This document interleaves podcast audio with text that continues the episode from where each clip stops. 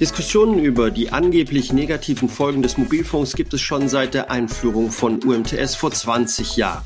Die Auswirkungen des Mobilfunks auf Menschen, Tiere und Pflanzen gelten als wissenschaftlich gründlich erforscht und sorgen dennoch für immer wieder teils hitzige Debatten. Und damit herzlich willkommen zu unserer heutigen Folge des Telekom Netz Podcasts.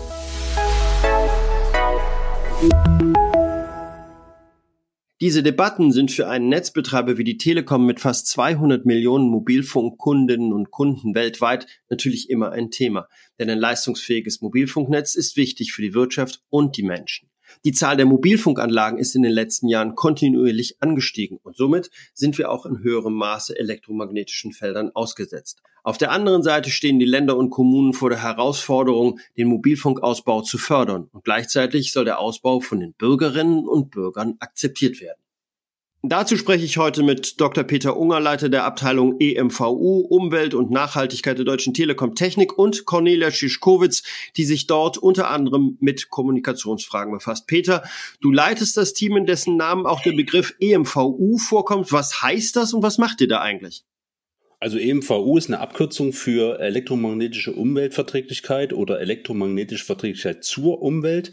Und im Wesentlichen geht es um die ähm, Emissionen, um die Einwirkung auf zum Beispiel den Menschen. Also im Wesentlichen geht es um das Thema Mobilfunk und Gesundheit. Äh, wir sind ein interdisziplinäres Team. Wir haben verschiedene Expertinnen und Experten aus verschiedenen ähm, äh, Bereichen, Fachbereichen, zum Beispiel Technik, Hochfrequenztechnik, Risikomanagement, Wissenschaft und Kommunikation.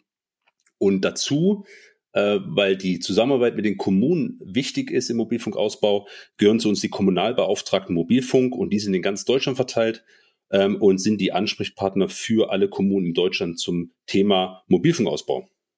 Und Cornelia, welche Fragen und Unsicherheiten begegnen dir bei diesem Thema ganz konkret als Kommunikationsfachfrau in dem Thema? Ja, das sind ganz unterschiedliche Fragen. Manche beziehen sich auf die Technik, zum Beispiel, was ist 5G, wofür braucht man das?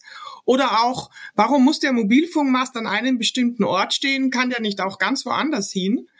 Natürlich bekommen wir auch Fragen zu möglichen gesundheitlichen Auswirkungen und ob die Grenzwerte die Menschen auch wirklich zuverlässig schützen.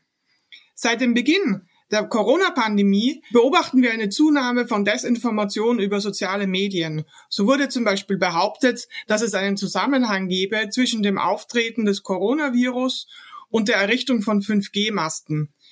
Dieser Falschinformation hat sogar die Weltgesundheitsorganisation, die WHO, ganz klar widersprochen. Ich erinnere mich noch an äh, vor zwei Jahren im Frühjahr, als Mobilfunkgegner in Großbritannien und in den äh, Niederlanden Mobilfunkanlagen absichtlich beschädigten. Was hat es damit auf sich? Welche konkreten Beispiele kennst du noch, Cornelia? Ja, damals zu Beginn der Pandemie gab es eine Zunahme von Beschädigungen von Mobilfunkanlagen in Europa.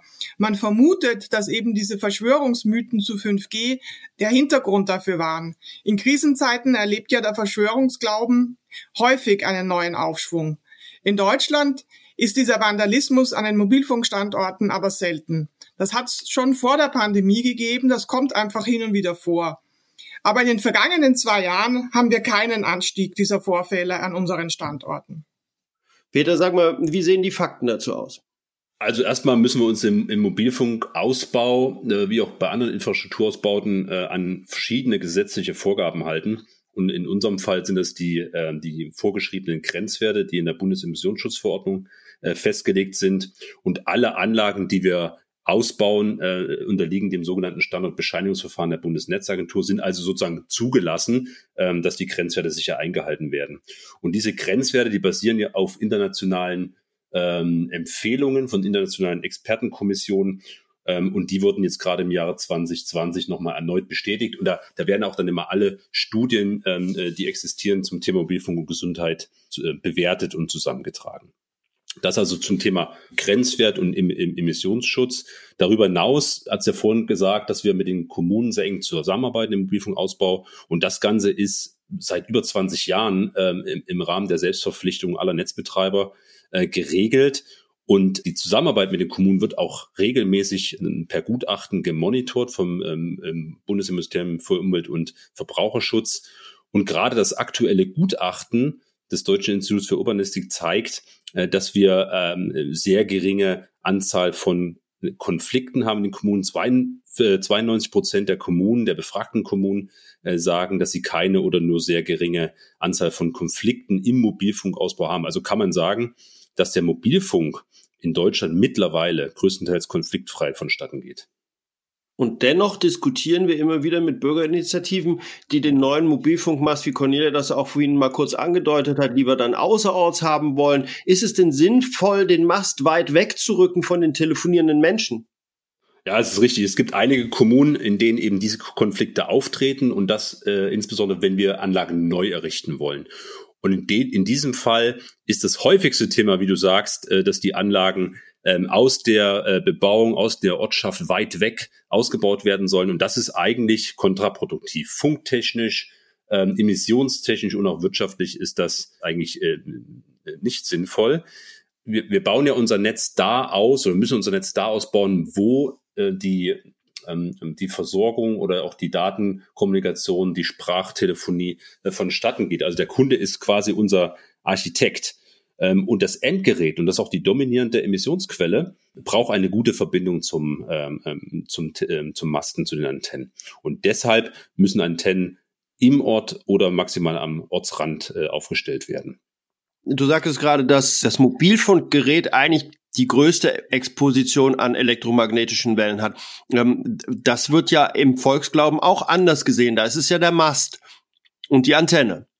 Genau, weil das ist, äh, das ist optisch wahrnehmbar und das ist auch, ähm, ich sag mal, in, in, in vielen Köpfen das Thema, wo, wo, wo, wogegen man sich äh, nie, nicht wehren kann. Das Endgerät kann ich ja selbst entscheiden, ob ich es äh, an oder ausmache. Und Umfragen zeigen auch, dass die Wahrnehmung der äh, einer möglichen Gefährdung äh, bei einem Masten äh, deutlich höher gesehen wird als bei dem eigenen Endgerät. Und das ist aber emissionstechnisch genau andersrum. Jetzt ist es so, ähm, dass wir, sprachen wir ja gerade drüber, es in einigen Kommunen Widerstand gibt, ähm, kleine Gruppen von Bürgerinnen und Bürgern wehren sich gegen einen Mobilfunkmasten. Ist das überall gleich ausgeprägt? Ost, West, Nord, Süd und treten diese Proteste periodisch auf oder sind sie immer gleich stark? Das ist eine sehr gute Frage.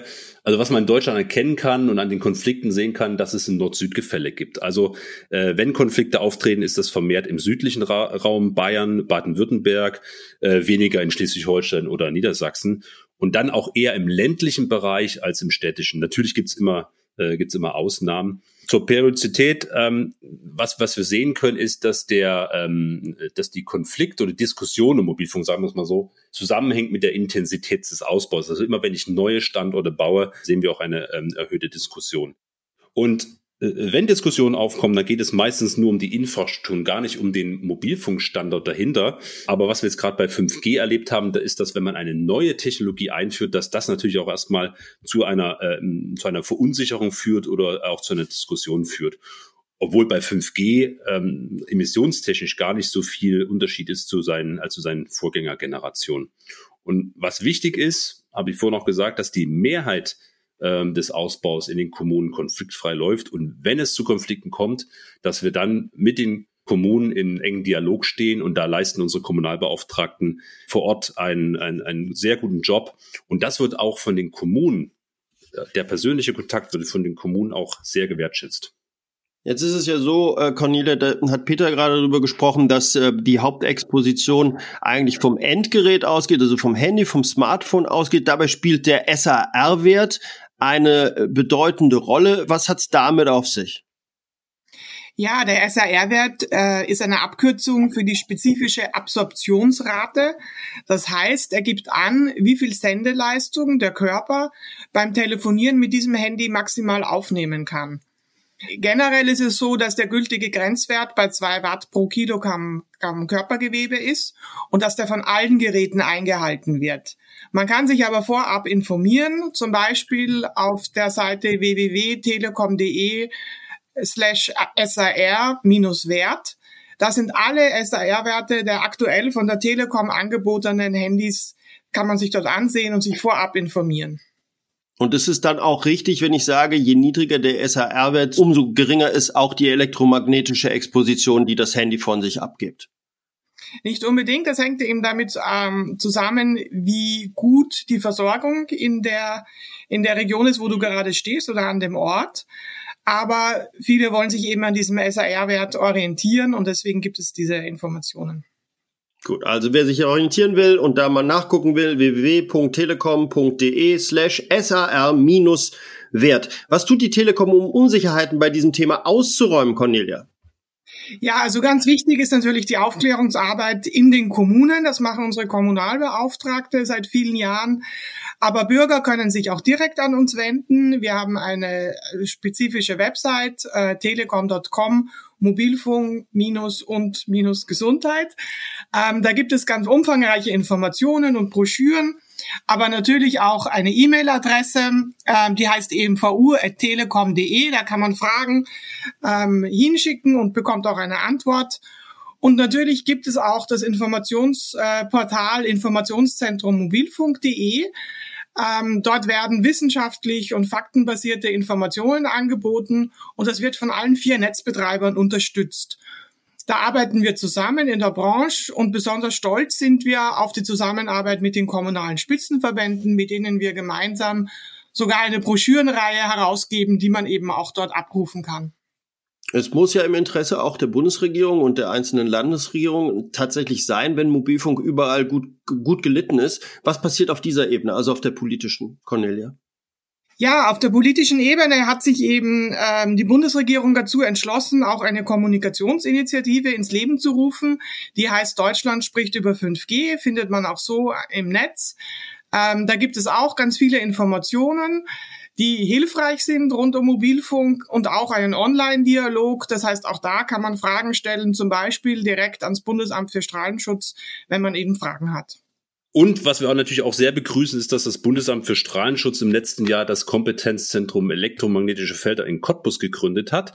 Dort sind verschiedene Experten ähm, zum Thema ähm, Wissenschaft, Forschung, Technik, aber auch zu Wissenschaftskommunikation und die treten auch äh, im Dialog äh, vor Ort auf und das hilft uns natürlich in der Diskussion sehr. Und auch seit, seit Jahren gibt es den runden Tisch elektromagnetischer Felder. Das ist auch vom Bundesamt für Strahlenschutz koordiniert. Und dort treten alle ähm, gesellschaftlichen Akteure in Dialog zum Thema Mobilfunk und Gesundheit.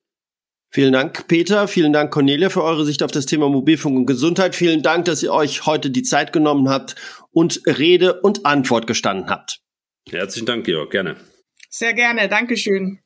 Vielen Dank auch an euch, liebe Zuhörerinnen und Zuhörer. Fragen und Anregungen gern an unsere Mailadresse podcast.telekom.de und damit sagt auch ich Tschüss und bis zum nächsten Mal.